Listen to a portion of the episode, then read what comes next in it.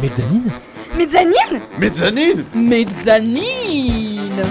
Expérience, Scène. culture, Schizophrénie. Camoulox, Bière! Invité. Épaule! Bienvenue sur Mezzanine.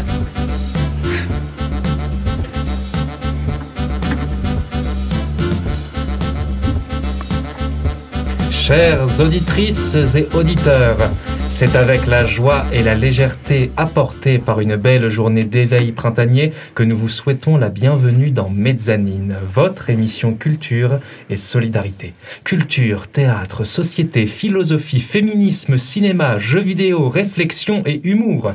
Aujourd'hui, nous vous invitons à entrer à nouveau dans nos univers riches en couleurs qui sentent bon les fleurs sauvages et le gazon. Oui, aujourd'hui, notre humeur est bucolique. Cette semaine, nous continuons les rencontres artistiques uniques. Et oui, je dis bien les, car c'est un duo que nous avons le plaisir d'accueillir aujourd'hui. Bienvenue à Louisanne et Camille Merci Réalisatrice, vous avez récemment produit un court-métrage extra lucide pour le Nikon Festival de Strasbourg. Mais trêve de protocole et mondanité, passons au vif du sujet. J'ai nommé Louisanne et Camille. Pierre, Manon, Sylvain et Cassandre au micro, bienvenue sur Mezzanine. Alors, euh, Louisanne et Camille, donc vous êtes deux réalisatrices, euh, et j'avais envie de commencer euh, cette émission ben, par parler un petit peu de votre parcours, la genèse un peu, qu'est-ce qui vous a donné envie de, euh, bah, de faire du cinéma euh, Et d'être derrière l'objectif. C'est ça, ouais. Alors pour ma part, le, le cinéma, c'est pas du tout venu comme euh, je veux faire du cinéma, je ferai du cinéma. C'est vraiment venu par, un peu par hasard. C'est beaucoup venu par la technique aussi et tout simplement avec un appareil euh, photo. Et, Enfin, un mobile qui fait euh, des photos et, et des vidéos. J'ai commencé à monter, à geeker, à passer des heures à apprendre, Mm. découvrir plein de choses. Et c'est vraiment par le matos, en acquérant du nouveau matériel, en découvrant les possibilités que c'est venu finalement. Donc euh, hyper euh, naturellement, hyper spontanément et sans avoir euh, au préalable, je sais pas, ni un idéal défini, ni une épée de Damoclès en mode il faut que je fasse ça quoi. Vraiment pour le plaisir de la Voilà, chose et la découverte un petit peu euh, de, euh, de cette pratique-là. Ouais. Et euh, quelle a été euh, votre première production euh, avec euh, peut-être avec Toutes les deux ouais Ce qui est intéressant, c'est qu'en fait, c'est Camille qui a d'abord Ah. été, euh, qui a été mon entrée dans le cinéma, parce que c'est une proposition qu'elle m'a faite de venir sur un tournage qu'elle faisait avec d'autres personnes, mais de manière très informelle. euh, ça te dirait de venir, il y a toujours besoin de quelqu'un pour aider. euh, Est-ce que tu pourras faire une salade de pâtes D'accord. cinéma, j'y vais parce que moi j'étais j'étais une c'était une passion passive en fait le cinéma j'étais la spectatrice qui a- qui se demandait toujours waouh faire Ah. du cinéma ce serait tellement chouette un jour et, euh, et puis en fait faire du cinéma ça, ça donne l'impression que c'est euh, une montagne un métier quelque chose qui est accessible quand tu rentres dans- par la bonne porte hein, hein. Et quand Camille m'a proposé ça, j'y suis allée et j'étais euh, une espèce de, de gamine sur le tournage à faire le clap, la salade de pâtes, euh, le son, euh, je- enfin incroyable. Et, euh, et ça a été une rencontre, non-rencontre, parce qu'il y avait trop de choses qui se passaient sur un tournage, un gros chaos euh, ouais, joyeux. ouais. Mais, et c'est après qu'elle a vu que j'aimais bien ça, pour le dire de manière... euh, Et je t'ai proposé de travailler sur un scénar. voilà. Et, trop euh, bien voilà. quoi Et, et je dis oui, oui. Et elle se dit ok, samedi on se voit. Ok. Et là, euh, deux mois après, on avait mis un, un film euh, en boîte pour. Et là, c'était le Nikon de la- l'année dernière. d'accord d'accord donc euh, euh, ensemble finalement euh, vous avez fait donc euh, deux, euh, deux films Mm. Donc Voilà. extra lucide Deux courts-métrages, ouais. ok comment s'appelait le, le La vieille maison, la vieille maison euh, euh, la vieille maison avec Claire Verlet et Jean Laurin. Ouais, Claire Verlet, je connais très bien euh, Claire Verlet, quoi. Euh, et du coup, euh, je me suis demandé, euh, vu que euh, j'imagine qu'il y a quand même beaucoup de différences entre, entre ces deux films-là, La vieille maison et Extra lucide. Euh, et peut-être que entre temps vous avez évolué, peut-être dans la façon de faire, de euh, ah tiens ça ça a moins marché, euh, peut-être qu'il faut procéder comme ça. Et par exemple, quelles sont les différences entre ces deux tournages-là, entre La vieille maison et Extra lucide? Sont Ah. tournages bien différents, j'imagine.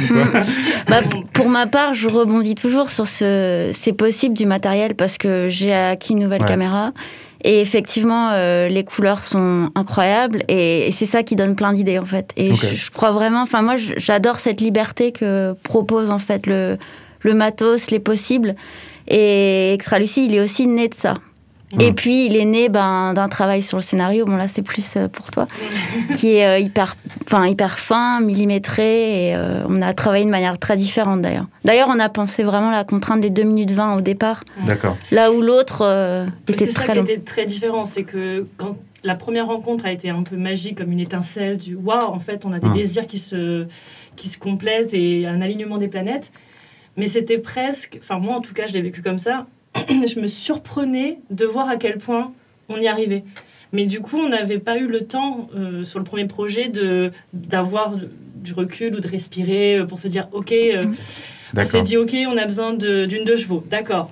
C'est super compliqué d'avoir une deux chevaux. Ah bah non, en fait, on a réussi à en avoir une. Ah, euh, on a besoin d'acteurs. Mais en- comment on va trouver des acteurs? On n'est personne. Ah bah en fait, on a trouvé des acteurs. Donc on a tout fait sur le premier. Et c'était vraiment une façon, en fait, je pense, d'expérimenter déjà notre collaboration, parce qu'on on n'avait jamais travaillé ensemble, Ah. de voir que ça fonctionnait. Et aussi de simplement se rendre compte que quand, quand on acceptait d'embrasser un peu le, justement euh, bah, le, le- le chaos, il y avait un champ des possibles incroyable euh, de, et des rencontres dingues. Et donc ça a donné un projet trop long qu'on a dû euh, Que t'es. euh, enfin Ouais, même. surcuter. Mon Et, on s'est rendu compte de nos limites. On s'est dit, waouh, en fait, on n'a pas pensé le format pour, le, bah, pour, le, pour, le, enfin, pour le, la contrainte et le concours.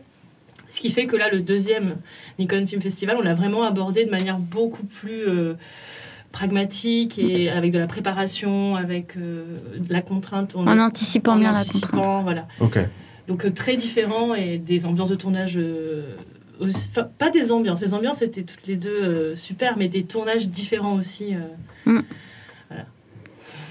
Euh, si vous avez, si vous avez, si euh, vous aviez tous les moyens euh, possibles et imaginables, euh, quel serait un petit peu, euh, on va dire, votre fantasme de film, le truc revenante.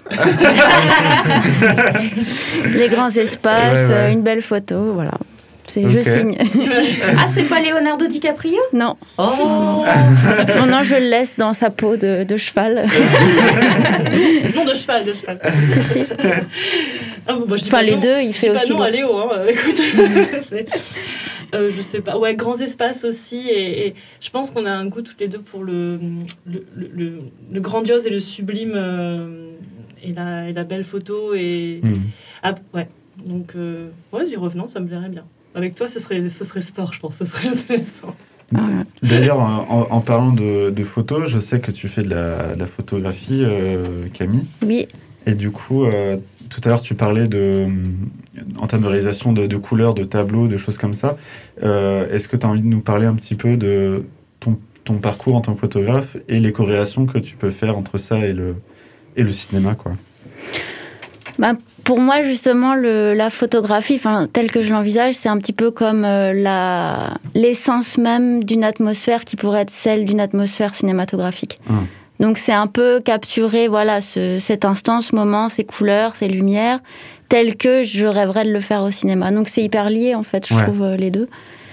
Et puis, euh, ben c'est pareil, la photo, j'ai l'impression que le, le cinéma se nourrissent. Plus l'un m'intéresse, plus l'autre m'aspire. Enfin, c'est très. euh, c'est vraiment un tourbillon de l'image qui, qui m'emporte. Et en même temps, c'est vraiment vers ça que j'ai envie d'aller.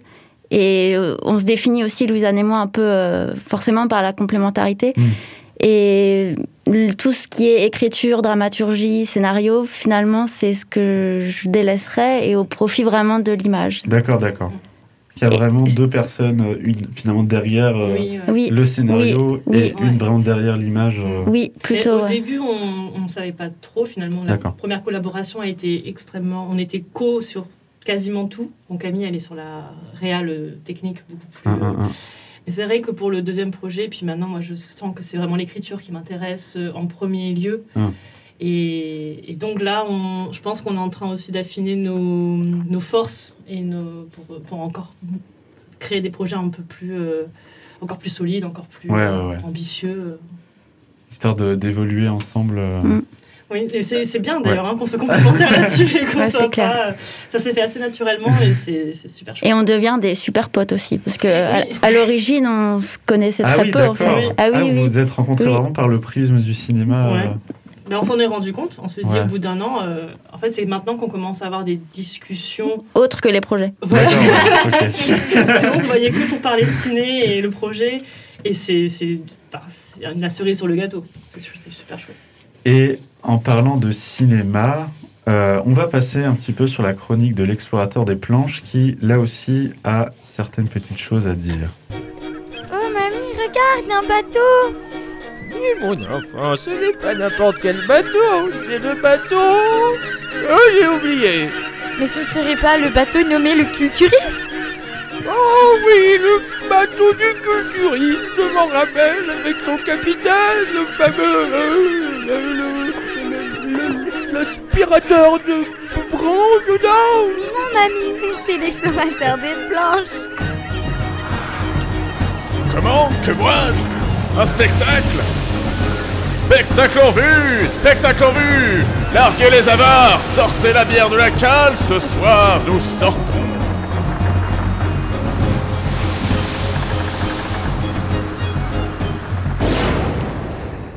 Alors ces derniers temps, je ne vous cache pas qu'il n'y a pas eu euh, d'événements marquants dans mon aventure. D'ailleurs, cette chronique, je l'appelais la chronique de la galère, parce que c'est exactement ça, c'est la galère. Pas de pièce de théâtre à l'horizon, pas de tournage ni de concert, rien de quoi alimenter mon petit journal de bord d'explorateur des planches. Mais néanmoins, cette petite période de perdition n'est peut-être pas qu'une mauvaise chose. C'est quand les choses ne sont plus qu'on se rend compte à quel point elles nous sont essentielles. Oui, c'est vrai, le théâtre me manque comme il manque à beaucoup d'entre nous. Pour autant, faut-il se laisser aller à la déprime? Baisser les bras et devenir morose? Non, je ne le pense pas. J'aimerais vous parler de ceux qui mettent tout en œuvre pour entretenir le rêve, qui, malgré toutes les difficultés, ne s'arrêtent jamais. Alors oui, ce ne sont pas de grandes personnes, ni de gens ayant de grands moyens. Non, ce, ne sont que de doux rêveurs, comme moi, comme, comme tout le monde ici. Mais des rêveurs qui, malgré l'adversité, travaillent à faire vivre leurs imaginaires. Oui, ces derniers temps, le travail est pauvre, mais les artistes sont, eux, toujours aussi nombreux. J'ai rencontré des élèves en cinéma, des jeunes comédiens comme moi et des réalisatrices en herbe. Des gens avec des idées plein la tête et de la volonté plein le cœur. Tous m'ont fait voyager et tous m'ont donné une chose précieuse, l'opportunité de voguer dans leurs imaginaires à eux. J'ai pu traverser le chantier d'un bateau pirate, euh, me perdre dans les névroses d'un personnage paranoïaque, voyager dans les délires d'un garçon trop rêveur, ou bien attendre qu'une personne me parle de moulin à vent. Toutes ces émotions vécues et partagées, je les dois à tous ces gens qui continuent à croire en leurs histoires et qui œuvrent tous les jours pour faire vivre la culture. Ces dernières semaines, j'ai eu l'opportunité de voir travailler des jeunes étudiants en cinéma. Malgré le confinement, ils avaient un défi. Réaliser un film en 48 heures. Un challenge délirant pour des jeunes gens n'ayant jamais fait de cinéma de leur vie. Et pourtant, malgré la peur, ils n'avaient que ça en tête. Réaliser leur petit bout de rêve. Tout avait été réalisé maladroitement. Les plans étaient très peu assurés, le tournage était parsemé d'hésitations, mais malgré cela, le film devait être réalisé. C'était le plus important. C'est avec un regard teinté d'innocence sur le monde que leur premier film avait vu le jour. Et ça faisait du bien. Ces dernières semaines, j'ai également eu la chance de jouer dans une séquence de piraterie un petit rêve de gamin qui se réalise. Qui n'a pas envie de jouer un pirate dans sa vie hein J'étais avec Sylvain. Et c'était la première fois que je jouais avec lui. C'était en quelque sorte une première rencontre artistique. On s'est amusé comme des enfants. Et derrière, l'équipe de professionnels ont pu concrétiser leurs petits rêves délirants et colorés. Ces dernières semaines, j'ai pu enfin créer ma compagnie avec des amis.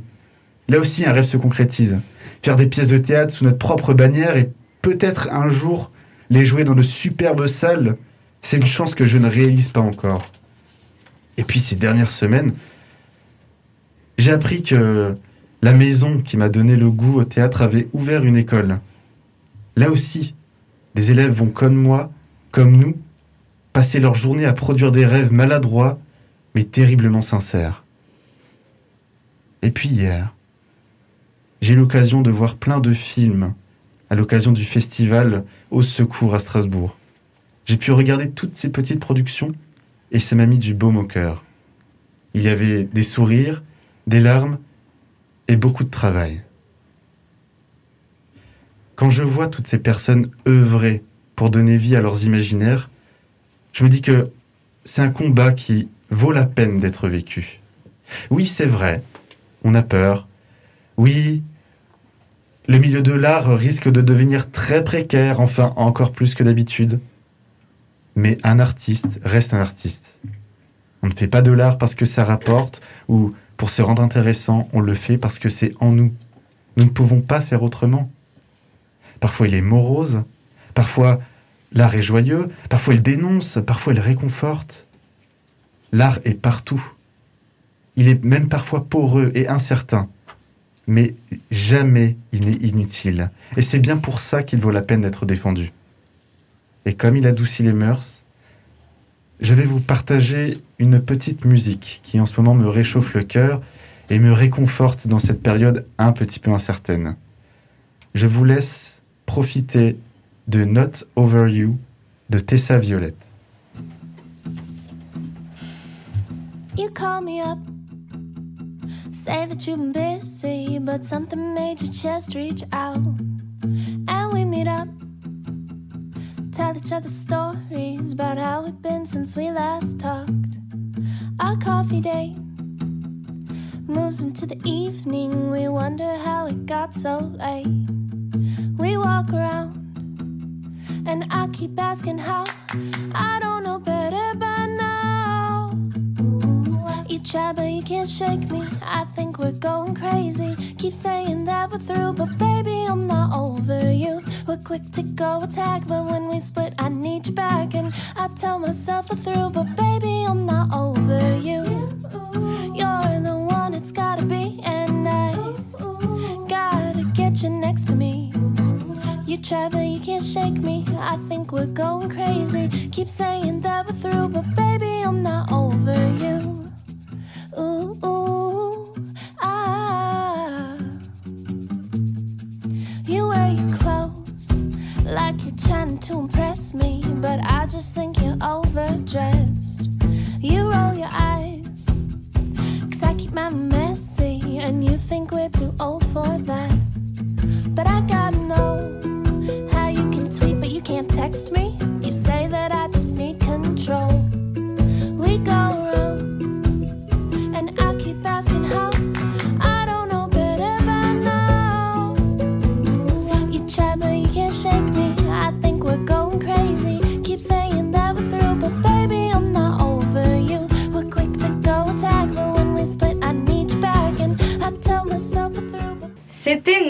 De Tessa Violette. Pour les auditeurs et auditrices qui nous rejoignent, vous êtes dans la mezzanine Sylvain, Cassandre, Manon et Pierre.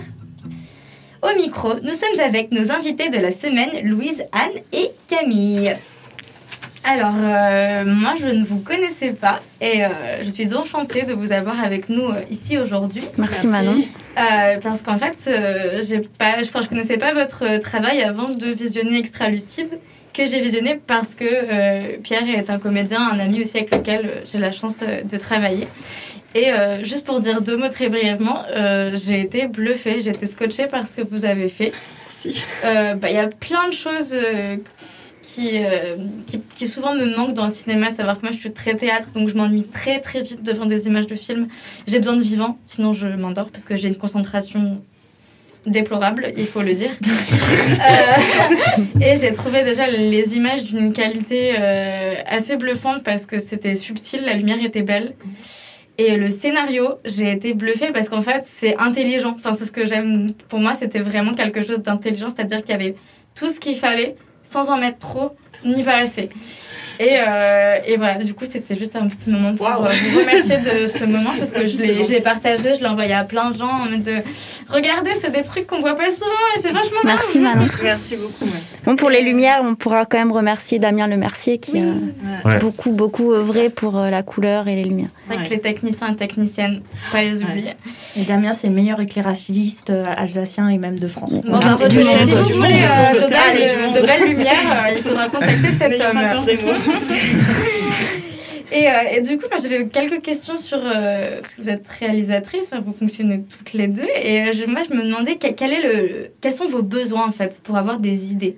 Le terreau fertile qui crée vraiment euh, l'impulsion de se dire euh, allez, on y va. Ou cette idée, elle est bonne, euh, on le fait. Bah, c'est intéressant parce qu'on on s'est vu il y a pas longtemps, il y a quelques jours, pour justement euh, parler de nouveaux projets. On a envie de faire des choses un peu plus rapides, euh, qui soient euh, dans la boîte plus rapidement, qu'on puisse diffuser plus rapidement, enfin qui soient un peu plus comme ça sous l'aura de spontané, quoi. Et on, a balayé pas mal de projets possibles et je, crois que c'est quand même très ouvert. Oui, puis on, en parlait aussi tout à l'heure. Ce qui est intéressant, c'est que très souvent, on va échanger sur plein de projets, mais ça va dans tous les sens. Et puis, tant qu'il n'y a pas d'accroche ou une évidence, ou on va laisser les choses dans une nébuleuse. Et là, ce qui était intéressant quand on s'est retrouvés euh, bah, il y a deux, trois jours, on a discuté, on a il y a aussi des entrées très euh, pratiques hein, de bon qu'est-ce qui est faisable, qu'est-ce qui est moins faisable, euh, euh, qu'est-ce qui peut être fait avec des gens qui sont mobiles euh, rapidement, etc. Et, euh, et là, d'un coup, parfois, il y a un clic du ok, celui-là, on est en train de s'acharner, en fait, ça va pas se faire parce que on n'y arrive pas, il y a rien qui se dégage. Et euh, par ailleurs, une fois qu'on met ça de côté, on, se rend compte, bah, il reste ce projet-là. Et puis euh, la nébuleuse s'éclaircit et on a une toutes les deux, c'est assez drôle, c'est très organique en fait comme façon de travailler. J'adore ce mot. la synergie, les... mais, mais c'est, ça, c'est des grands mots, mais c'est, vraiment... On a beau se dire, allez, on va, on va procéder étape par étape, en fait, ça finit en grande discussion. euh, et puis, à la fin, on se rend compte, OK, en fait, c'est ça qui va être notre prochain projet, et puis on y va. Et... Et puis je pense aussi le fait qu'on arrive d'univers un peu différents où bon moi j'aime bien les trucs atmosphériques, euh, le, le paysage, les grands espaces et puis Louisanne plus le théâtre, il y a, je pense a cette complémentarité un peu d'inspiration, elle fait aussi que on peut avoir envie de se lancer, moi peut-être plus de te suivre et toi de me suivre dans, dans des choses diverses et finalement euh, ça ouvre euh, là encore, enfin c'est la force du duo. le, le mot peut-être du jour c'est possible, mais ça, ça ouvre plein plein de possibles. quoi. Et si là, vous deviez, par exemple, nommer une qualité que l'une a, qu'est-ce que vous diriez l'une de l'autre? De toute façon, c'est la question piège, là. Attention, excusez-moi. Attention. Euh, moi, je dirais, c'est pas. Alors, le mot est pas très joli, mais il dit quelque chose de très beau. C'est faiseuse. Elle fait. Elle, euh, elle dit, puis après elle fait, et, et c'est quand même. une- Enfin, moi, c'est une qualité que j'ai du mal à avoir. je tergiverse beaucoup. Je, je vois tous les obstacles avant qu'ils n'aient beau. qui ne soient apparus. Et, et oui, euh, Ouais. tu es active. J'aime pas le mot, mais voilà, tu, tu Hmm. fais. En fait, tu fais passer, le, pour, tu fais passer euh, du monde des idées dans le réel euh, les choses. C'est ça que tu veux Oui, dire c'est ça. Et puis avec un courage aussi. euh, Waouh Non, mais c'est. On vit à un moment de, de grand amour. Ah ouais, de grâce. Mais c'est- c'est- j'ai l'impression que, encore une fois, pour revenir sur ce que je disais, quand on fait du cinéma, ça ça m'a toujours fait peur, moi, cette expression faire du cinéma. On a l'impression qu'il faut beaucoup, beaucoup de choses pour en faire. Et avec Camille, j'ai découvert qu'il faut juste faire. Et ça devient du cinéma. Donc beau. voilà. Bah pour moi, Louisanne, c'est euh, ton enthousiasme. Ça, c'est un- une qualité, je trouve, mais juste un enthousiasme qui fait que ben, quand tu parles de quelque chose, il y a de la lumière qui s'allume dans tes yeux et il y a plein d'envie, quoi. Et ça, ça donne l'inspiration, en fait. Ouais. C'est ce OK, c'est quand qu'on y va, c'est quand qu'on le fait, cette envie et ben voilà, ça. Voilà. Merci. C'est très beau tout ça, super. Et euh, d'autres, il y, a- quelque chose qui m'a frappé, c'est que c'est quand même un, un duo de, de femmes. Et euh, c'est vrai qu'on a quand même dans l'industrie du cinéma, euh, coutume de voir quand même beaucoup de réalisateurs euh, hommes. Et, euh, et du coup, j'avais une petite question par rapport à, à votre euh, regard derrière la caméra, ce qu'on va nommer d'habitude plutôt le male gaze. Vous, vous voyez ce que c'est, Oui. le concept Oui, mais plus- Et, euh, et du coup, je me demandais, vous, quel est votre regard? Est-ce que ça se sent que c'est spécifique? Enfin, on, Je veux dire, on sent que ce sont des femmes qui sont derrière la caméra. On en discutait Ah oui avec Cassandre euh, et C'est Pierre intéressant. avant, je crois. Et on se disait que dans, la, dans les plans, par exemple, parce qu'il y a une femme dans Extra Lucide, on voit qu'elle est filmée avec le regard d'une femme. Elle n'est pas filmée du tout avec le regard d'un homme qui aurait peut-être, euh, par inconscient, euh, peut-être qu'il aurait plus sexualisé, en fait. Ah. Et, euh, et du coup, on se demandait un petit peu comment est-ce que vous travaillez vos plans avec votre female gaze, du coup, vos, vos regards de femme, en fait. Euh, pour moi, c'est quelque chose de hyper important et c'est vrai que dans tout ce que je regarde, je suis très attentive à ça, peut-être un peu trop, mais je le vois beaucoup et l'hypersexualisation de la femme, c'est quelque chose qui me m'attriste beaucoup. Et c'est vrai que ben, personnellement, j'ai envie de travailler aussi dans la photo avec des hommes pour montrer autre chose des hommes et pour euh, justement qu'il y ait d'autres regards sur euh, les corps et, et justement éviter aussi les l'incontournable euh, belle euh, femme qu'on va prendre en photo. Et je pense que ça se ressent. Après, ça s'est quand même fait de manière assez naturelle, enfin Ouais. ouais, spontanée. Mais c'est c'est intéressant ce terme de female gaze parce que on a l'impression qu'il a besoin d'exister en réaction au male gaze. Mm. Et moi, j'avoue que là, en écrivant, euh, en ce moment, euh, j'écris beaucoup pour essayer justement de bouger le terreau là, trouver des idées. Et Camille, c'est super intéressant d'avoir quelqu'un en face qui me dit mais attends, ton personnage féminin. euh, que- que- quel rôle il a ou le personnage masculin? Puis j'essaie aussi de réfléchir à la façon dont est-ce que les rôles sont intervertibles, pourquoi? Est-ce qu'il y a un intérêt à, à ce que ce soit un personnage féminin, masculin, et ça, ça, ça déclenche des questionnements euh, extrêmement intéressants aussi.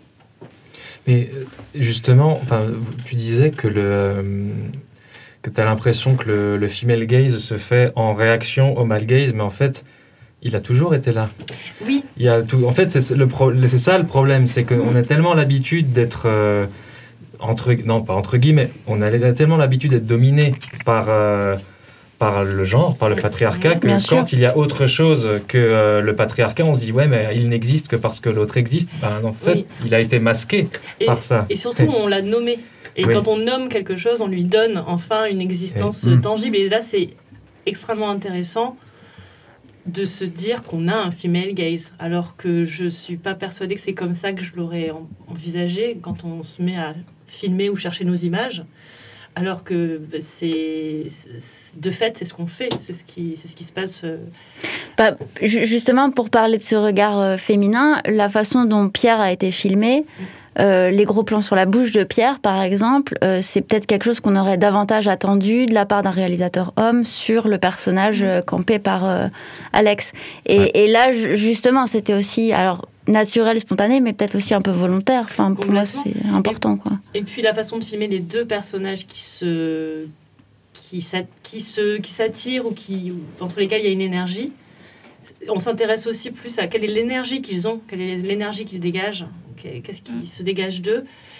Et euh, il y a moins cette idée de finalement euh, qu'est-ce qui est sexy ou qu'est-ce qui est je sais pas Finalement, c'est un peu la, c'est la prise de conscience, en fait, qui permet aussi de casser les codes et euh, de changer euh, Ouais. la Mm, vision. à fond. Mm, mm. Et euh, sur euh, ces bonnes paroles féministes, on peut le dire, euh, on va bientôt passer, on va passer euh, tout de suite à la chronique de la sorcière de la bulle.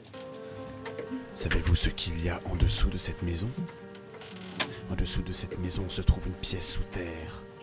Au centre de cette pièce, une marmite, au milieu d'un cercle. Un cercle entouré de cinq bougies cinq.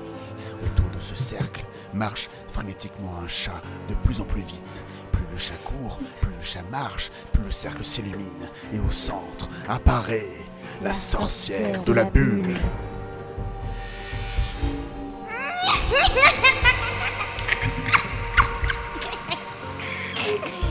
Bienvenue dans mon laboratoire d'expérience.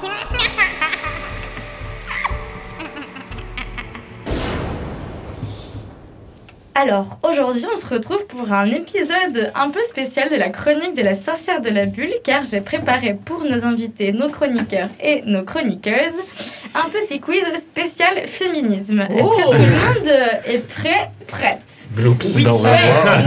Allons-y. Euh, L'idée, c'est vrai, c'est pas grave si on sait pas. L'idée, c'est de revoir certaines dates que peut-être on ne connaissait même pas, à savoir qu'elles étaient historiques. Il y, a un- il y a un prix à la fin, on a un cadeau? Ma reconnaissance éternelle. Ça n'a pas prix. Ça me va. n'a pas Ça de va. prix. Allez, c'est parti. Question numéro 1. De quelle année date la Déclaration des droits de la femme et de la citoyenne et par qui a-t-elle été écrite? Olympe de gauche Ouais, 1792. Non, 91. Presque. 1991. Bravo. Ah, C'est ça. Alors le contexte, voilà, écrit par Olympe de Gouges, elle sera finalement guillotinée suite à la publication Eh ouais. de ce texte. Euh, ah oui? Ah ça je savais pas Eh, Ah bah maintenant, euh. Ah bah super Maintenant, tu es au courant. À savoir que donc en 1789, c'est la Déclaration des droits de l'homme qui nous permet bien de dire que les droits de l'homme ne sont pas les droits de l'humain. euh, Voilà, les mots ont leur importance et je vous ai euh, pris un petit extrait euh, de la Déclaration des droits de la femme et de la citoyenne. Article 10. Nul ne doit être inquiété pour ses opinions même fondamentales. La femme a le droit de monter sur l'échafaud. Elle doit avoir également celui de monter à la tribune pourvu que ses manifestations ne troublent pas l'ordre public établi par la loi. 1791 quand même. 91. Ouais. Et ça date hein, quand Ouais. même. Eh ben ouais hein. Très, très beau texte. Si vous ne l'avez jamais lu, il est disponible, euh, disponible en petite édition de poche à 2 euros. Euh, C'est un petit classique et euh, voilà, on se bat toujours pour les mêmes choses. question numéro 2. Alors, cette question-là est un peu moins euh, joviale, euh, si je puis me permettre, mais euh, c'est des chiffres importants. Alors, à votre avis, euh, combien de femmes sont victimes de viol ou de tentatives de viol par an? Beaucoup Réponse trop. A 50 000. B 85 000. C 93 000 En France? En France. Euh, oui, j'ai 93 000. Enfin, je sais pas, je suis pas sûr, mais j'ai cru entendre que toutes les 3 secondes, il y avait une agression. euh, Ouais, c'est ça, 93 000 selon la source euh, Nous Toutes que vous pouvez retrouver euh, sur leur site internet. Donc euh, en France, il se trouverait que 93 000 femmes seraient victimes de viol ou de tentatives de viol. Et dans 9 cas sur 10, le plus inquiétant, la femme connaissait l'agresseur. Euh, selon les chiffres du ministère de l'Intérieur, hein.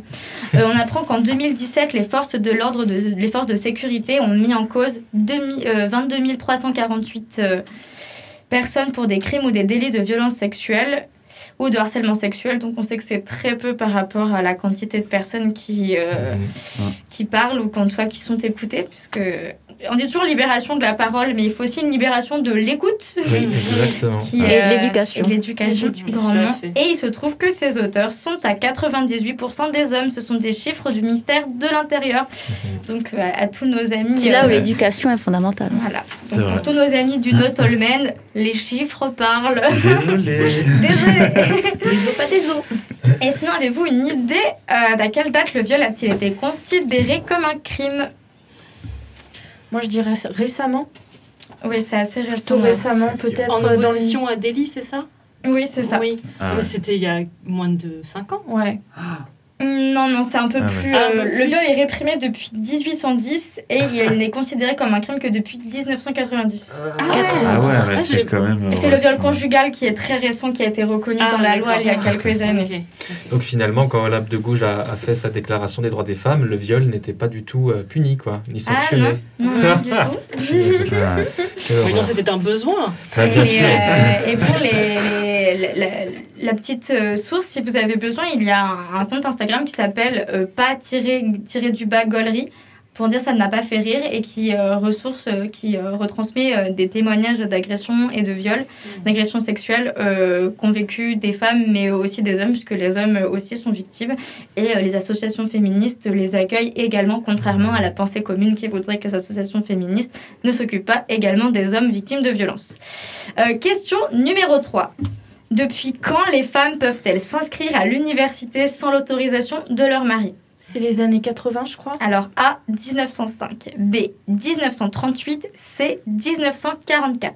44. 44. 44, ouais. Eh non, ça je crois que c'est le droit de vote, c'était 1938. Ah, Avant Juste avant que la guerre commence pour qu'elle Ouais. puisse rien faire. Voilà, exactement. Euh, J'ai été assez impressionnée par ce chiffre parce qu'aujourd'hui, ça me viendrait tellement pas à l'idée de déjà d'être mariée et d'en plus de devoir demander si je pouvais aller faire des études. Ça- je me suis dit que quand on Ouais. est une femme, en fait, euh, la liberté, c'est tellement. C'est quelque chose qu'on doit conquérir tous les jours. Et euh, quand on voit qu'il y a des droits qu'on a acquis aujourd'hui et qu'on n'avait pas avant, je me dis que j'aurais été incapable de survivre à ce monde ou alors j'aurais sûrement fini guillotinée. Ou le- brûlée.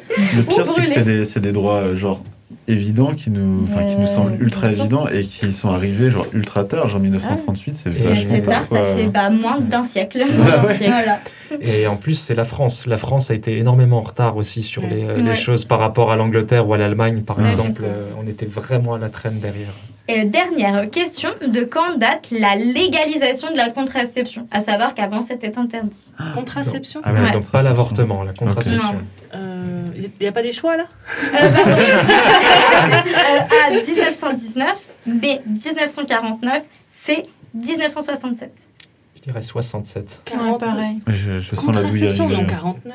Euh, 1967. Est-ce que c'est la création de la pilule qui, a, qui est Euh, pas, pas très exactement, loin voilà, c'est Ah lié à ouais. ça. C'était la loi euh, Neuwirth, en fait, euh, qui autorise la contraception dès 18 ans. Mais elle n'est pas pour autant remboursée par la sécurité sociale Bah, et sa toujours pas. Est interdite.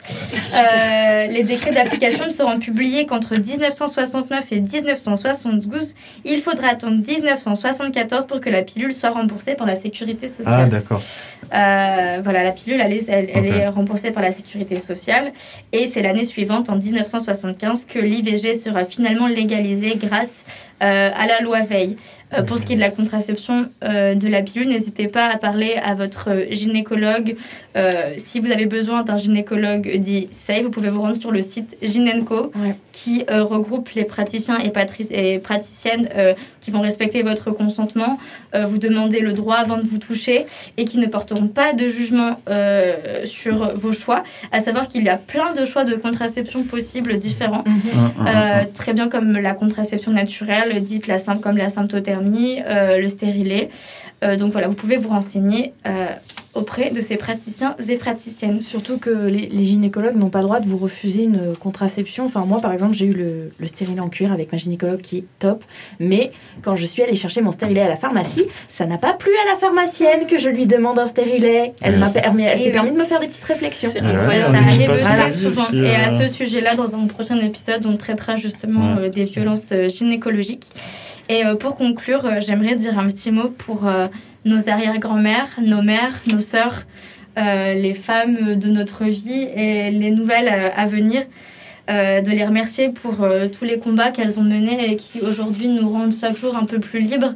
Mais nos droits sont toujours en danger. Et je voulais citer cette belle phrase de Simone de Beauvoir qui à chaque fois me tord l'estomac, mais je pense qu'on ne doit pas l'oublier, aussi bien pour les femmes que pour les hommes. N'oubliez jamais qu'il suffira d'une crise politique, économique ou religieuse pour que les droits des femmes soient remis en question. Ces droits ne sont jamais acquis. Vous devrez rester vigilante votre vie durant. Ainsi à toutes nos sœurs, la sororité est notre force et les révolutions se font aussi dans la joie et l'amour. On se laisse sur le titre Sundance de Népal, un morceau doux et sensible.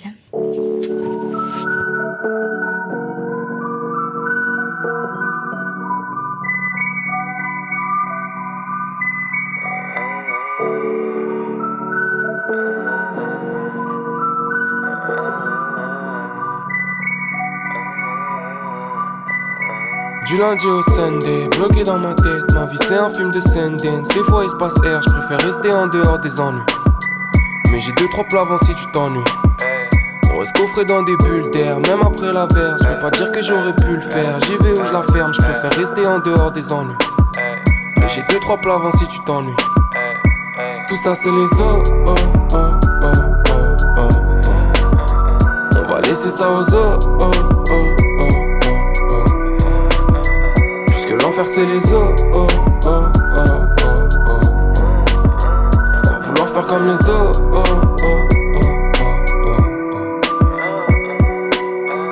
Des fois je pense aux injustices. À un monde où pour faire kef il faudrait être bac plus 10. Y a pas plus de raison d'avoir peur que d'être serein. Si je ferais quoi un milli, c'est pas pour des tartes à la meringue. Quand j'étais petit, je pouvais canner un refrain avec toutes mes histoires. De cette époque, j'ai retenu que le plus important c'est d'y croire. Mais un connard qui s'y croit trop, ça je déteste. Vis au moins ta vie, mon gros, si tu vis pas tes textes. Drop ça par étapes comme dans le bouquin d'Herman S. Un jour une ligne de plus et je parle pas de S. Diablesse, juste un humain bloqué dans la masse d'air. Confonds pas ta destinée et le manès, laisse personne te rabaisse. Nos entourages transpirent nos défauts, guettent les fréquentations. Mais nos qualités aussi, donc on garde les mêmes fondations. Toujours straight, pire qu'un franc-maçon en formation. Et comme un grand garçon, je fume l'instrumental de 30 Du lundi au Sunday, Ouais. bloqué dans ma tête, ma vie c'est un film de Sundance. Des fois il se passe air, je préfère rester en dehors des ennuis. Mais j'ai deux trois plats avant si tu t'ennuies.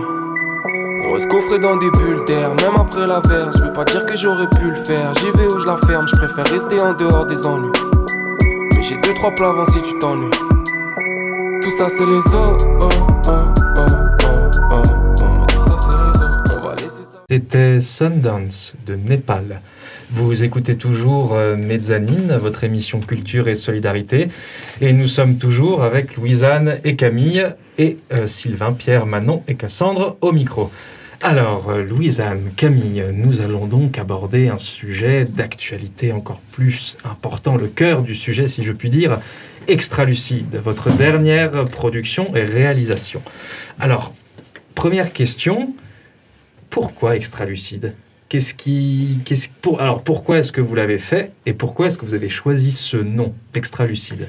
Alors pourquoi on l'a fait? C'était dans le cadre du Nikon Film Festival et il y avait une contrainte, un jeu. Donc on avait euh, cette contrainte-là en tête. Après, pourquoi Extralucide et ce titre-là qu'on a trouvé assez vite et qui est resté de manière assez évidente? C'est parce que euh, au moment de la création et de l'écriture, on savait qu'on voulait parler du jeu de l'imagination et de la perception aussi. euh, comment est-ce que euh, finalement il y a des mondes intérieurs euh, gigantesques qui peuvent exister euh, dans un, être silencieux. et, donc c'est presque magique, c'est de l'extra-lucidité, et d'où le titre. Nous sommes dans un format court, 2 minutes et 20 secondes, je crois, et assez intense car il se passe beaucoup de choses. Alors, pour ce cadre-là, je pense qu'il y a eu effectivement une contrainte du Nikon Festival, mais y a-t-il eu euh, une inspiration ou des inspirations par rapport à ce format-là? À- Ou à votre manière de le mettre en, en scène? Euh, par rapport aux 2 minutes 20 et la façon de construire quelque chose en 2 minutes Oui, 20 c'est ça. Euh, je sais pas trop, je pense que la voix off, une fois qu'on savait que c'était une voix off, on s'est dit il faut qu'il y ait des moments euh, saillants dans ce qu'il dit. On a pas mal réécrit ensemble parce que même si on va dire je suis plus à l'écriture, euh, l'écriture c'est jamais une activité solitaire, il y a toujours euh, une discussion et je, je sais pas Camille si tu... J'ai pas l'impression qu'on ait eu une inspiration euh, nette, définie au Mhm. préalable. On a eu des inspirations surtout euh, en termes de, cin- de type de cinéma qu'on voulait Justement, faire. c'est aussi, c'est aussi la question que je voulais poser. Alors moi euh, j'étais obnubilée par euh, Kieslowski. hein. voilà Kieslowski. euh, donc euh, je sais pas si vous le connaissez. Pas du Donc, euh, tout. c'est un réalisateur polonais euh, que j'ai, qui est pour les cinéphiles, les cinéphiles avertis, un, un cinéaste culte. Euh, et en fait, euh, il fait un cinéma très euh, atmosphérique, mystérieux. Il y a, toutes les réponses ne sont pas données. C'est au spectateur d'être hyper actif et même de d'accepter de ne pas avoir toutes les réponses. Et j'avais, au moment où on, on- on faisait le projet d'Extra Lucide, j'avais mangé sa filmographie en, je sais pas, deux semaines. Et euh, dans, dans Bleu, donc un de ses films, euh, il y a une scène euh, que je- qui m'avait bouleversée. Je vais vous la décrire, vous n'allez pas comprendre. où euh, une femme, il faut voir le film, hein, il, est, il est génial, où une femme euh, trempe un sucre, un carré de sucre. Ah, c'est Juliette dans Binoche. un- Juliette, oui, jouée par Juliette Binoche, très très euh, magnétique dans le film. Et en fait, elle trempe son carré de sucre dans un café et euh, juste le sucre qui s'imbibe du café. euh, et, et là, le regard de Kieslowski et le jeu et tout. c'était chargé émotionnellement. J'ai dit à Camille, je veux, je voudrais trop qu'il y ait un sucre qui s'imbibe. Et il est dedans, dans nos deux minutes 20, on l'a mis Même deux fois. deux fois, Ouais. oui, c'est ça. Donc voilà, ça c'était mon, voilà, mon petit chouchou, mon inspiration. Et après, euh, voilà. les- Alors, on a été un petit peu perturbé au moment où on a écrit et créé euh, de voir à quel point Amélie Poulain n'était pas loin. C'était- Et alors que c'était absolument pas voulu Ah oui, c'est vrai. ni recherché. Euh, Même au niveau des couleurs, euh, la photo. voilà, on s'est posé des questions. On s'est posé beaucoup je me de suis questions. fait la réflexion quand je l'ai vu. euh, je me suis dit que ça- Et, ouais. et on a même eu peur à un moment donné, on s'est dit mince, les gens vont croire qu'on veut faire un Amélie Poulain euh, version euh, nous. Et parce que notre personnage, donc spoiler alert, mais bon, euh, on peut, je, je sais pas. euh, Oui, on c'est- peut. C'est un aveugle, à la fin on le découvre, ou en tout cas on peut deviner. Encore une fois, les, les- finalement les interprétations sont ouvertes. Et en fait, à un moment, on s'est dit, euh, on va regarder des scènes sur YouTube d'Amélie Poulain, et la première scène sur laquelle on tombe, c'est elle, elle aide un aveugle à traverser la Mhm. rue. On se dit, mais merde, Ah c'est oui. pas Ah oui. Zut, on savait même plus qu'il y avait un aveugle dans Amélie Poulain. Donc c'est pas voulu, mais il doit y avoir une forme de... Dans la création aussi, il y a ça, il y a des choses qu'on a engrangées euh, Mm. pendant des années, et puis ça ressurgit. Mhm. Et vos inspirations sont donc multiples, mais il y a également énormément de symbolique dans ce court métrage. Il y a beaucoup de choses qui sont représentées. Vous parliez du morceau de sucre, par exemple. Et euh, maintenant, parlons un peu des personnages. Puisque donc dans, cette, dans ce court métrage, nous avons donc euh, deux personnes qui ne se connaissent pas. Une troisième personne, vous l'avez dit, qui est euh, potentiellement peut-être aveugle, ainsi que euh, la personne qui travaille dans le bar. Euh, comment vous êtes venu à l'esprit euh, l'idée de création de, de ces personnages et euh, cette complémentarité de caractère qui, qui donne vraiment l'impression de rentrer dans un, dans un triangle? Le, cœur, c'était un petit peu cet homme-là qui observe euh, d'une autre manière euh, une situation et puis une scène, un peu à la manière de nous tous quand on attend, je sais pas, dans une salle d'attente, un hall de gare, euh, un moment dans le métro, dans le tram, peu importe, et moments-là où on est emporté en fait dans une espèce de contemplation analytique un peu d'une situation et on essaye de savoir mais qui, pourquoi, où il va. Puis finalement, ça pourrait être quoi son destin? Et puis, on imagine. Et ce jeu, l'imagination, je pense que c'était vraiment le pivot de, du court-métrage. C'était ce personnage-là. Et de lui a découlé euh, les, deux, autres. oui. Et puis c'était aussi, euh, lui finalement, il, il perçoit, donc il, il a des indices euh, auditifs, euh, Olfactifs. olfactifs, etc. Et finalement, il nous offre sa vision de ces personnages. Et on peut même se poser la question, ce qu'on voit, est-ce que c'est la réalité ou est-ce que c'est simplement euh, son filtre qui nous les fait voir euh, le, le jeune homme lunaire joué par euh, notre cher compagnon ici présent, ou la jeune femme. Il y a aussi cette idée de est-ce que c'est la vérité Et après tout, est-ce que c'est important que ce soit la vérité Parce que ce qui en résulte, c'est une rencontre. Et, et après, les personnages, on les a construits l'un par rapport à l'autre, mais hum, naturellement finalement, parce qu'il y a toujours besoin de, de créer un équilibre entre voilà, l'étudiant lunaire et la femme pressée euh, qui, qui, qui hésite, qui est dans un moment de doute sur, sa, sur ses choix. Donc voilà, ça s'est Mm. construit comme ça un peu. Mhm. Et par rapport à ces personnages, je trouvais ça intéressant, c'est ce cercle qui est, qui est proposé euh, avec ces, ces deux personnes qui sont attirées l'un envers l'autre et cette euh, personne qui les observe. Je me suis permis une petite interprétation qui ne regarde que moi, où on aurait dit euh, la représentation euh, d'un désir mutuel, mais également d'un objet de désir, et à l'arrière la conscience et le jugement de la conscience qui, à chaque fois qu'on rencontre quelqu'un ou quelque chose, nous dit non mais c'est pas bien. Tu fais pas, tu fais pas bien, tu fais pas ça comme ça. C'est hyper intéressant Et, comme analyse. euh, et je me suis dit, c'est c'est fou car vous, vous cristallisez la rencontre, comme vous dites. Et euh, je me posais encore une autre question. Nous sommes en temps de Covid. Les bars et les restaurants sont fermés. Et vous nous montrez un court métrage de 2 minutes 20 avec deux personnes qui se rencontrent dans un bar. Y a-t-il un message conscientisé derrière ou est-ce tout simplement une coïncidence? Les deux. Le, le- parce qu'au moment où on a pensé le court métrage, j'arrive même plus à voir la- le calendrier exact des événements, mais euh, au moment Si, c'est- juin-juillet. juin, juillet, voilà, Donc, et, mais on savait présent. pas trop ce qui allait se se passer euh, à la rentrée. Et euh, on voulait un bar. Alors bien sûr, ce n'est jamais simple quand on écrit un. on s'est dit bon, il faut visez le, le simple. Ah, un bar. Oui, c'est pas simple en fait de trouver un bar.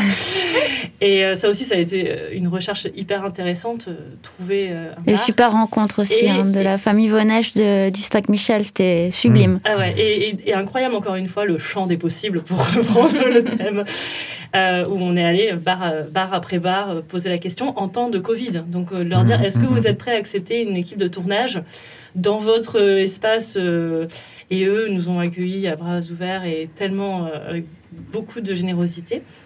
Et ce qui est intéressant, c'est que quand on s'est mis à tourner, on s'est dit quelle expérience extraordinaire de pouvoir faire ça dans un espace si riche et si symbolique. Un La- espace social. Voilà, la rencontre se fait dans ce genre d'espace au moment où partout on- il y avait la menace de la fermeture.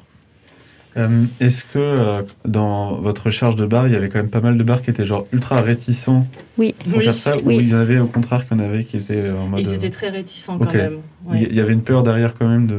Ah, par rapport au Covid, non. Ouais, euh, je- ok, pas spécifiquement, je pense, Non, la réticence. Non, plus euh, on, on débarquait pour leur dire on veut faire un film euh, et nous regardaient mais, mais pour- pourquoi? C'était très drôle. Ah, mais de toute façon, les tournages entre rencontres, entre rigolades, entre délires, c'est tout un événement. Alors, nous allons maintenant passer à une chronique, et je vous préviens, vous êtes juste à côté de moi. la chronique, euh, Mais la porte est pas loin. oui, La porte est pas loin, c'est pour ça qu'on vous a mis là. la chronique du Sylvain d'épaule. Il arrive. Il- je, je ne peux plus le contrôler. Il, il est là. Il arrive. Non, non, non. Partez. Allez vous cacher. Courez. Il est là. Le Sylvain d'épaule.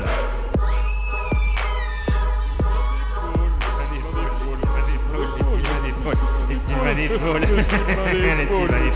Les Sylvains d'épaule. Les Sylvains d'épaule. Les Sylvains d'épaule. Les Sylvains. En ayant vu le court-métrage Extralucide, j'ai eu toutes les peines du monde à me concentrer. En effet, si ma vision se limite aux apparences visuelles, mes deux compères d'épaule ont un genre d'extralucidité. Ainsi, lorsque je vis ce bar, avec ses personnages rassemblés, je me suis dit Oh, on dirait le bar où Jean-Paul Sartre rencontrait ses belles. Oh, on dirait le bar de la vidéo Jackie et Michel. Oh, mais non Non Euh. Donc je me suis dit Qu'est-ce que la rencontre? Et en quoi un fait si commun peut être philosophique, bien qu'en ce moment la rencontre euh, est de l'ordre du rêve et de la complication. Ne prends pas ton cas pour une généralité. Oh oui, c'est contraire à la réflexion. Ah, ça va. La rencontre, elle peut se décliner en divers degrés. Degrés dont l'importance peut se retrouver dans ce qu'elle apporte. Dans la rue, nous croisons des formes intangibles, n'atteignant pas notre cercle d'intimité. On voit l'autre, les autres, sans les regarder. Mais dès lors que notre regard accroche celui de l'autre, il se produit un événement particulier. Avant même que le positif ou le négatif ne se fixe, que le bénéfique ou le maléfique se présente, une connexion s'opère. Le pont, un pont, est jeté au-dessus de l'abîme de l'inconnu séparant mon univers de l'extérieur. Nous l'avions vu lors d'une précédente chronique, la solitude permet d'acquérir la certitude de son existence, selon Descartes et son cogito. Néanmoins, ce qui ancre cette certitude dans la réalité et qui permet à notre rapport à soi de se déployer de notre espace intérieur vers le monde extérieur est l'événement de la rencontre. Rencontrer l'autre peut permettre de se retrouver soi-même, de parachever notre connaissance de soi. Cette réflexion est portée par le philosophe Husserl, fondateur de la phénoménologie, courant philosophique se vouant à analyser les phénomènes du monde pour eux-mêmes, ne les réduisant plus à de simples moyens. Lorsque Hegel, encore lui, publie sa phénoménologie de l'esprit, cette pratique est une méthode lui permettant de, de prouver sa thèse. Avec Husserl, cette méthode d'analyse se voit portée comme courant philosophique, quittant son statut d'outil logique.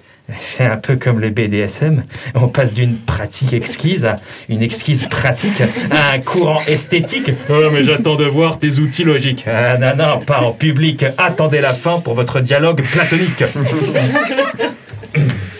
Ainsi, notre chronique se veut être une phénoménologie de la rencontre. Que se passe-t-il dans l'infime portion temporelle où deux univers subjectifs et internes se croisent, voire même se touchent, au sein d'un monde objectif et externe?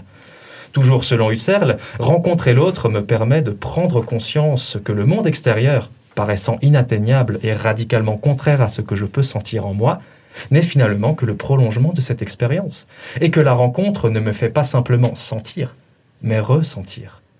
Mes sensations trouvent un écho dans ce que je peux lire et ce que je projette sur l'autre. Et c'est là que se joue la querelle philosophique. D'un côté, portée par Hegel, toujours lui, l'école affirmant que toute rencontre mène au conflit et à la volonté d'assimilation. Et de l'autre, portée ici par Husserl, bien que cette opposition ne soit pas officielle, la rencontre conduit à l'élévation, sans nécessité de suppression de l'autre. Selon Hegel, la rencontre entre deux personnes se joue primordialement sur une guerre de conscience, vaincre l'autre pour éviter de lui appartenir. Je me sens légitime d'exister librement que lorsque l'autre a disparu en tant que menace, disparu comme externe à moi, il devient donc interne à moi. Il utilise d'ailleurs l'image d'une pomme. Je vous annonce donc, chères auditrices et auditeurs, vous êtes tous et toutes des pommes. Ah oui, ah, toutes de belles et magnifiques pommes à croquer. Mais calmez-vous Non, vous allez les terrifier. En effet, la rencontre est incertaine. On ne peut être sûr de ce que l'autre pense, et le réflexe logique de la lutte à mort des consciences que présente Hegel se comprend. Néanmoins, il ne s'agit pas d'une fatalité, condamnant la rencontre à n'être que négative, malgré la peur, le doute et l'angoisse. Si ce point de contact entre deux psychés risque de provoquer des étincelles, celles-ci ne viennent pas de nulle part. Chaque souvenir fait appel à des sentiments et des sensations, positives ou négatives, qui se retrouvent exacerbées par l'autre, d'où la peur. À chaque fois que j'ai une autre conquête, je me demande toujours si elle pourra faire mieux que la précédente. Chut, pas le moment. Le danger de la rencontre n'est alors pas la rencontre elle-même, mais ce qu'elle risque de provoquer pour chaque individu. C'est alors que se présente à nous la situation d'extra-lucide, où nos protagonistes ont opéré la rencontre, mais le risque de l'avoir provoquée où nos protagonistes ont opéré la rencontre, mais le risque de l'avoir provoqué plus de mal que de bien les empêche d'opérer le contact. Par le regard se crée la rencontre, mais par le regard, elle peut se voir empêchée. Et de là arrive le personnage principal qui silence Tu nous fais digresser, tu vas spoiler. Oui, tu as raison. Avançons vers la conclusion. Récemment, un philosophe français a remis la rencontre au goût philosophique du jour, Charles Pépin, pour qui la rencontre est salutaire en ces temps de crise sanitaire. La rencontre est une promesse, dit-il. Cette citation résume son œuvre qui tente de réinvestir l'espoir dans ce mot qui en perd au fur et à mesure des mois qui passent. Investir également du sens, car la rapidité de notre société, où la réponse aux émotions se doit d'être immédiate et où la valeur de la rencontre devient marchande, pour se protéger et avec un souci de rapidité, les sites de rencontre permettent de virtualiser ce moment sans présence directe du regard, et se joue alors un paradoxe où l'autre, certes, reste mystérieux, mais ne sort pas de notre univers mental, du moins jusqu'à la rencontre réelle. Et c'est ce que je reproche aussi de rencontres, trop de fantasmes et de déceptions, alors que le réel, ça permet plus d'action. Mais tu te prendras surtout des sanctions. Bon, finissons. Avant de conclure, je vous propose trois concepts de mode de, de relation à l'autre. L'empathie, partager les émotions d'une autre personne, être le miroir de ses émotions. La sympathie, comprendre ce qu'une personne ressent, on ne partage pas l'émotion, mais on comprend d'où elle vient. La compassion, le fait de s'en faire pour une personne. On désire aider cette personne, fait qu'elle se sente mieux, indépendamment du fait de ressentir de l'empathie ou de la sympathie. Et je rajouterai le quatrième, la passion du con. On n'a on a rien entendu. En ce qui concerne les ouvrages, je vous recommande Les Méditations cartésiennes de Husserl et La rencontre, une philosophie de Charles Pépin. C'est ainsi que nous quittons, que nous nous quittons. À la prochaine pour la chronique du Sylvain d'Épaule. Eh, et la musique Ah oui.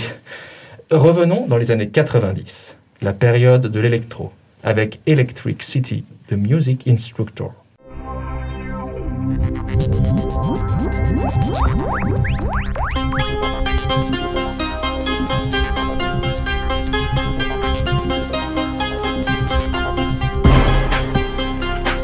already, many of the mutants disguised as human beings are walking the streets of Earth City. The, the, the, the streets of Earth City. The, the, the, the streets of Earth City. Just the, the, the, the streets of Earth City.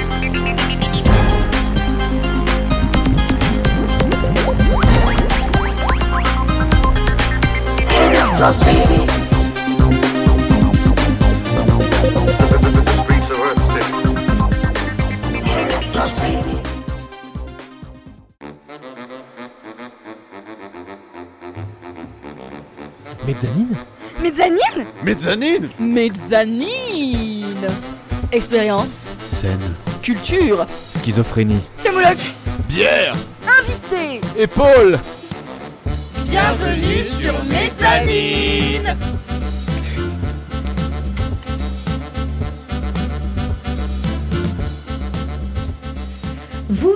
toujours dans Mezzanine pour votre émission Mille et une couleurs culturelles et associatives. Manon, Pierre, Cassandre et Sylvain au micro. Nous sommes toujours avec Louisanne et Camille, deux réalisatrices qui, vont, qui ont bien voulu nous ouvrir leurs portes de leur univers. Ça va, Louisanne et Camille Ah oui, très bien. Eh maintenant. super. Eh bien, euh, avant de cette coupure pub, nous parlions de votre court-métrage euh, Extra Lucide qui a été produit pour le Nikon Festival de Strasbourg. Alors, euh, petite question, euh, quel va être l'avenir d'Extra Lucide? Bon, l'avenir d'Extra Lucide, je pense que. Alors, c'est pour le Nikon Film Festival, c'est national. C'est national. Eh ben, euh, Festival national. Je voyagera peut-être un petit peu plus. Et je pense que là, euh, pour nous, il est un tout petit peu derrière quand même. Même si c'est un plaisir d'en parler. Et on, on a vraiment à cœur là de se lancer dans d'autres projets et puis d'ouvrir plein d'autres portes, justement. Ouais, on l'a soumis à deux ou trois autres festivals pour essayer de lui donner une vie, mais on sait qu'il n'est pas dans le créneau de ces festivals en- de manière euh, prioritaire. Mm. Et puis euh, on va, on va le rendre disponible à un moment donné sur Vimeo, ça on le sait. Euh, mais c'est vrai qu'on est tourné vers l'avenir maintenant. Ah, eh bien justement, parlons-en de l'avenir. Quels sont euh, les... Est-ce que vous avez des projets en cours en ce moment? Oui, on a un gros projet euh, enfin, qui, qui prendra la- l'ampleur qu'il prendra, mais on va créer une association qui aura vraiment pour, pour, but de créer des liens parce qu'on sent vraiment que ce que le cinéma nous a apporté à toutes les deux, c'est le lien, euh, déjà entre nous deux, euh, c'est comme on l'a dit, et aussi toutes les rencontres incroyables qu'on fait, et, et on a envie que ça soit un- un- justement une, une terre fertile. Donc on, on est en plein dedans, là, dans la création de l'association qui s'appellera Les Orées. Oh Euh, Est-ce que tu veux expliquer le titre, Camille? Le nom Bah, l'o- l'orée est comprise comme euh, ouais, une lisière, un seuil, un début. Euh, c'est un pluriel, c'est un mot féminin euh, qui sous-entend plein, là aussi, de chemins, de pistes à explorer. Et puis, tu parlais de, de liens, de terre fertile. Je pense que c'est vraiment dans cet esprit-là de. Enfin, au début, c'était peut-être plus fermé dans notre représentation, et puis plus on avance, plus on travaille à l'assaut, et plus on se dit, mais euh, en fait, faut, faut- oui, il faut qu'il se passe plein de choses, et on a envie qu'il se passe plein de choses, et de pouvoir aussi faire euh, advenir les rencontres. Je pense qu'il y a vraiment cette idée-là. Donc voilà, l'idée ce sera de pouvoir faire des projets sous le, le- le nom Les Orées, mais qui puissent faire rencontrer des acteurs avec des scénaristes, avec des photographes, avec des maquilleurs peut-être, qui sont tous dans, en, en demande aussi et en, be- en besoin, de, surtout dans ces temps un peu complexes hein, pour, la, pour la culture et pour les intermittents. Euh, donc on ne sait pas du tout où ça va nous mener euh, réellement, mais la, la- ben justement, c'est une orée, c'est un début et euh, voilà, donc ça c'est vraiment ce qui, ce qui nous occupe en ce moment et les, et les projets qu'on va faire. On a déjà des petits projets en tête euh, pour nourrir justement euh, l'association, mais ça pour l'instant c'est Ça demeure confidentiel. voilà. Oh Même pas un petit indice pour nos autres Dans les coulisses, on en parlera. Ah En tout cas, c'est un titre plein d'espoir, les, les orées. Oui, Ouais. c'est un très très beau titre pour une association euh, et ça donne envie. C'est un début, mais un très beau début. Eh bien, euh, qu'est-ce si on revient sur votre court métrage extra lucide Si vous deviez le, qu'est-ce que vous diriez aux gens qui ne l'ont pas vu pour les inciter à aller le voir? Bah, d'écouter l'émission de radio, parce que Louisanne a spoilé euh, évidemment. Donc de bien réécouter. euh. Après, j'ai prévenu que c'était spoilé, donc j'espère qu'ils mettront pause. Non, ce qu'il faut, c'est un, c'est un court métrage très court qui doit se voir plusieurs fois. Et c'est aussi comme ça qu'on l'a pensé. Euh, Je, je réponds en retard à ta question de tout à l'heure. Mais ça y est, j'ai la réponse. C'est-à-dire que Euh, en 2 minutes 20, il faut le penser comme c'est en temps réel. Donc il y a une rencontre réelle qui se fait en 2 minutes 20. Et c'est aussi comme une, une enquête. euh, une- on l'a vu comme ça, on l'a écrit comme ça aussi, l'enquête euh, policière presque, mais Mm. euh, une énigme du cœur. Et j'avais compté une fois, on a mis sept indices qui à la fin permettent de, de réaliser ce qui se passait en, en fait dans le, dans le court métrage. J'ai déjà spoilé, mais je vais pas le redire. Ça se trouve, ils n'ont pas entendu. donc il faut, il faut le revoir et, et c'est hyper intéressant. À chaque personne à qui on en parle, l'interprétation est différente. C'est vrai. ouais. Et pas du tout contradictoire. Elles sont toutes euh, hyper valides et ça c'est le meilleur euh, retour qu'on puisse avoir. Tout à fait. Et je, je voudrais juste rajouter que pour, le, pour ce film, le son, il a été essentiel. Et je voudrais juste remercier le travail de Sébastien Vallée par rapport au son et la précision, la minutie, le boulot aussi de mixage derrière qui était assez euh, intense. Et puis le, la réalité de ce film est aussi euh, complètement indissociable de sa réalité sonore. Mm. Et la voix off de Florian Wamser, elle rend aussi compte de ça. Et, et je pense que il y a à voir, à entendre, et limite à entendre sans le voir ou à voir sans l'entendre. Enfin, peu importe. Enfin, c'est aussi une expérience, je pense. Oui, je pense aussi, c'est très bien résumé ce court métrage qui, moi, m'a- m'a beaucoup touché en le voyant. Je l'ai je l'ai beaucoup aimé. Et euh, est-ce que vous aviez un petit mot pour la fin? Est-ce que vous avez quelque chose à dire Une dédicace à faire Peut-être un, un projet que vous avez envie de créer, que vous avez envie de, de partager une petite annonce Genre, je ne sais pas. euh, Est-ce que vous avez envie de quelque chose à rajouter? Je vous laisse une minute rien qu'à vous. Oui, d'accord, tu me On est en train de s'échanger la parole. Sauf que je ne sais pas jusqu'où j'ai le droit de dire les choses. Non, on, on travaille euh, sur un format euh, récurrent. On, on- on va euh, créer quelque chose, d'ailleurs, euh, on va vous en parler en coulisses, mais qui va nourrir l'assaut. On cherche aussi à créer un projet de court métrage plus long pour euh, être plus ambitieuse et aussi plus avoir de la, de la respiration dans le dans l'expérience du film et du montage. Et puis euh, on est en train d'explorer chacune de notre côté. Euh, Camille, elle est à fond dans la photographie, elle euh, continue à explorer ça, et moi je j'explore de manière euh, de, de plus en plus décomplexée l'écriture et la et le scénario. Donc on on avance Hmm. comme ça. Eh ben, c'est très bien, c'est un très bel avancement. Alors, on va passer bientôt à ma chronique, mais avant, petite question pour vous deux. Est-ce que pour nos auditeurs, vous auriez une activité, un film, un livre ou une œuvre à conseiller qui vous fait du bien, qui vous remonte le moral ou qui vous redonne espoir? Alors Marcher. Marcher. ouais. Euh, je croyais que tu allais parler de The Dig sur euh, Netflix. Euh, ouais, rire. et, et pour rêver, euh, une série que j'adore et qui s'appelle euh, The OA sur Netflix et qui est euh, sauvagement euh, sous-estimée, je trouve, euh, et qui permet de rêver, voyager, euh, se faire du bien. Ce dont on a bien besoin en ce moment. Merci beaucoup Camille et Louisanne de nous avoir donné un peu de votre temps. Un immense merci. Merci à vous de nous avoir reçus. Merci beaucoup. Et tout de suite, on va passer à la chronique de la cyber passagère. Mise en route des réacteurs. Trajet en cours d'analyse. Objectif, planète Vidéothèque. Enclenchement du système dans 10 secondes. 10, 9, 8, 7, 6, 5, 4, 3, 2, 1. Chronique de la cyber passagère téléchargée. Écoute imminente. Pour cette nouvelle chronique, ce que j'aimerais vous offrir, c'est un fragment d'espoir. On nous dit que bientôt les lieux culturels vont rouvrir, les terrasses, les bars et les restaurants également. Euh, mais soyons clairs, je ne pense pas que ça va être définitif. Alors, euh, au lieu de vous faire un discours de rempli de faux espoirs, j'ai envie de vous offrir de l'évasion et du réconfort.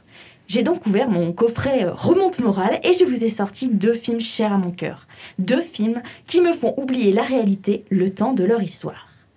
Notre premier film commence en Grande-Bretagne. Nous sommes dans un petit village anglais niché au creux d'une vallée et portant la nomination de Mur.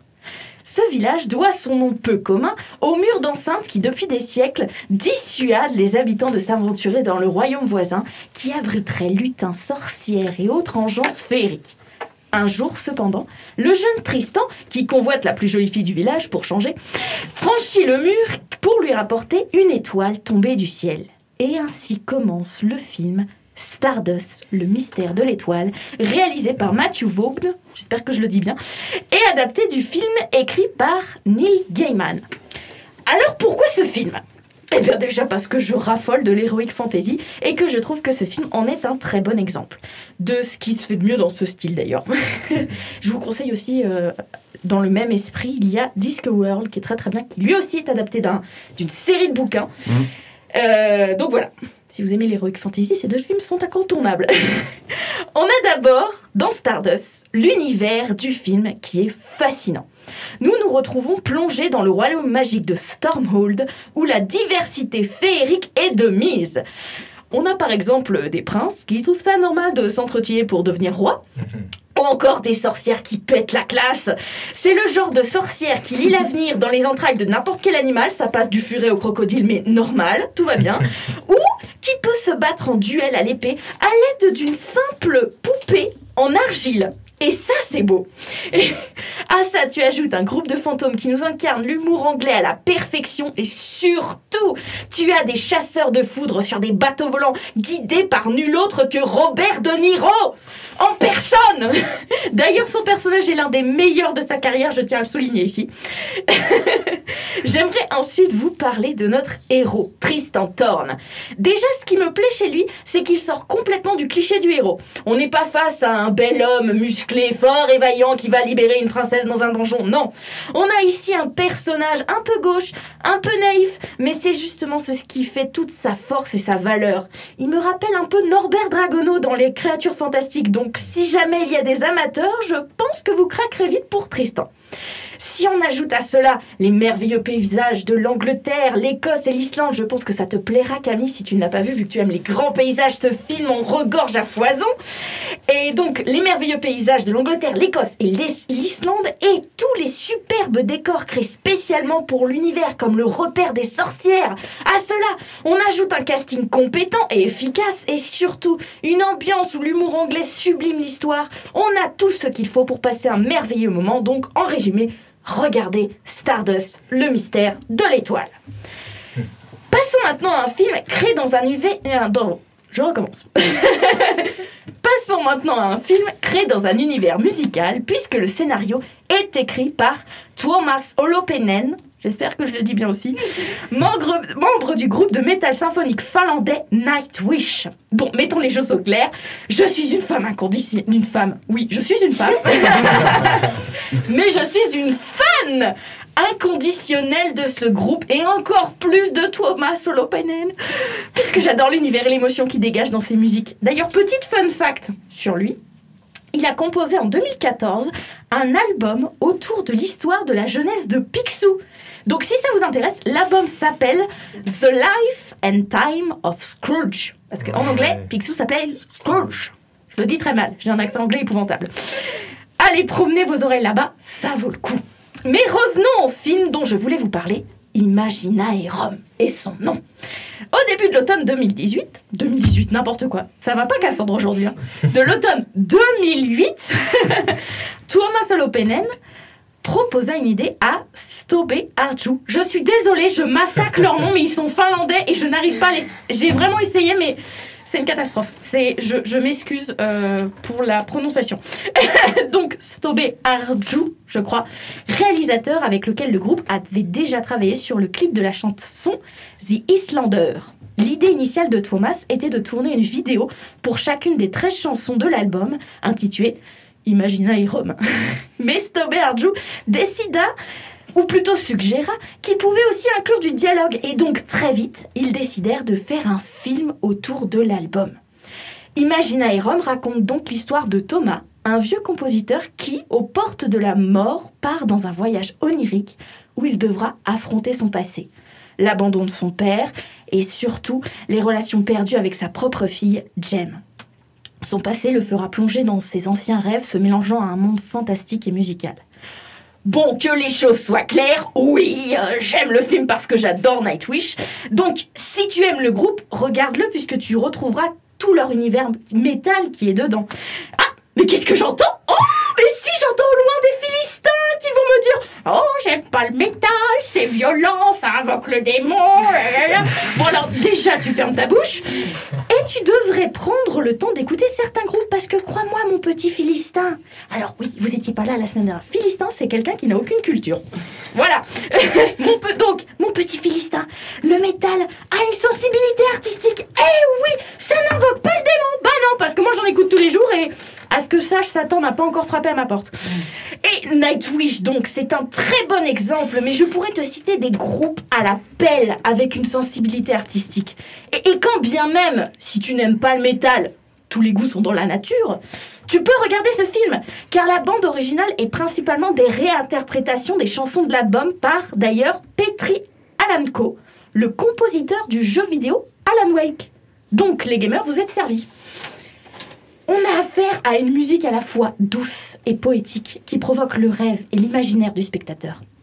Et tout ça part du métal, donc le Philistin va fermer sa petite bouche d'ignorant et encore une fois, il va aller se cultiver au lieu de juger.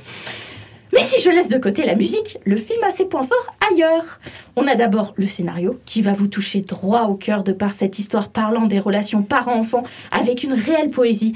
Le réel se mêle à l'imaginaire pour révéler des personnages forts et surtout nous laisser un message assez vrai. C'est souvent le manque de communication qui engendre les conflits. Nous avons ensuite la mise en scène car le film nous plonge dans une certaine obscurité où la lumière et la couleur se focalisent surtout sur ce qui est le plus important. Ici, le noir et la couleur s'accordent merveilleusement bien pour nous offrir un univers à la fois sombre et poétique qui peut vous rappeler un peu l'univers de Tim Burton ou encore des jeux vidéo comme par exemple Ori and the Blind Forest. Bref, Imaginaerum est un bijou. C'est tout pour moi. J'espère que ma chronique vous aura apporté de quoi vous réchauffer le cœur et je vous laisse avec, bien évidemment, la musique, la musique Taika Talvi de Nightwish qui figure sur l'album Imaginaerum. Et le Philistin, écoute ça, c'est du métal et c'est bon pour ton inculture.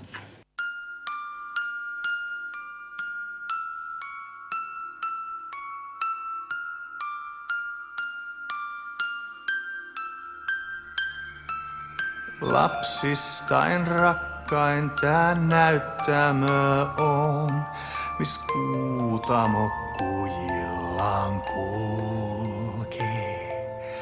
Taipunut havu kesähoivassa sen valkomeren nynaavan, joka aavekuun siiven saapuu mut kotiin noutamaan.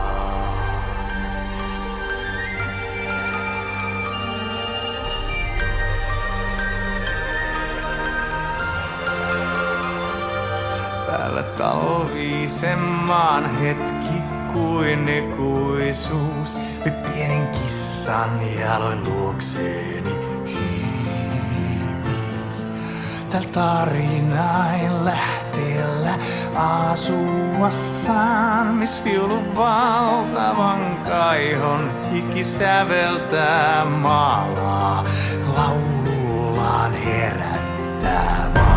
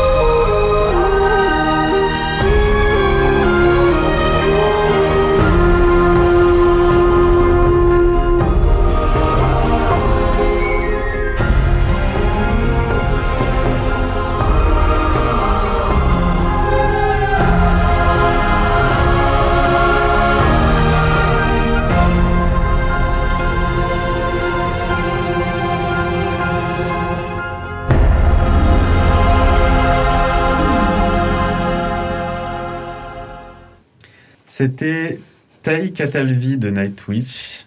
Et c'est sur ces dernières notes que se termine notre émission.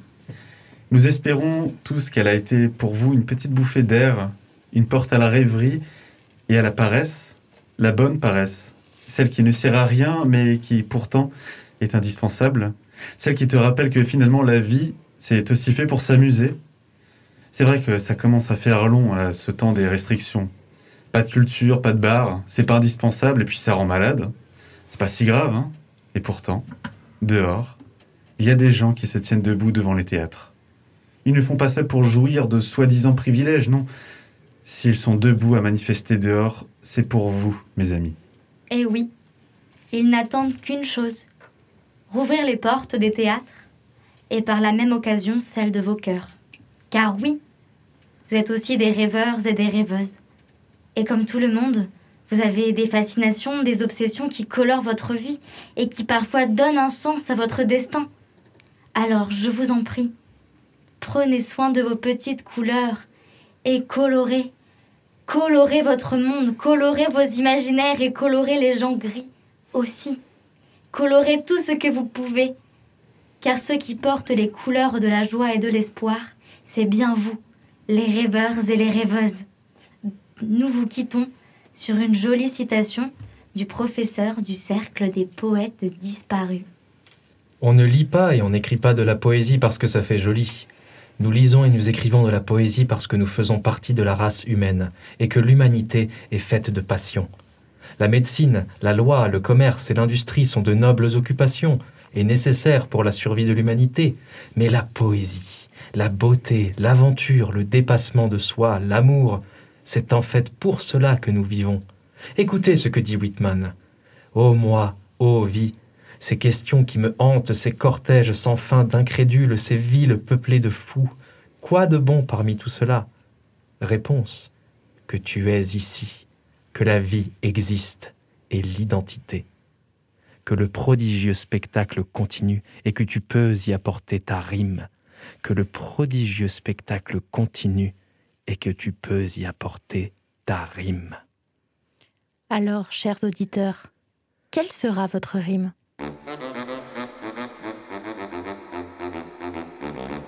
Mezzanine? Mezzanine! Mezzanine! Mezzanine!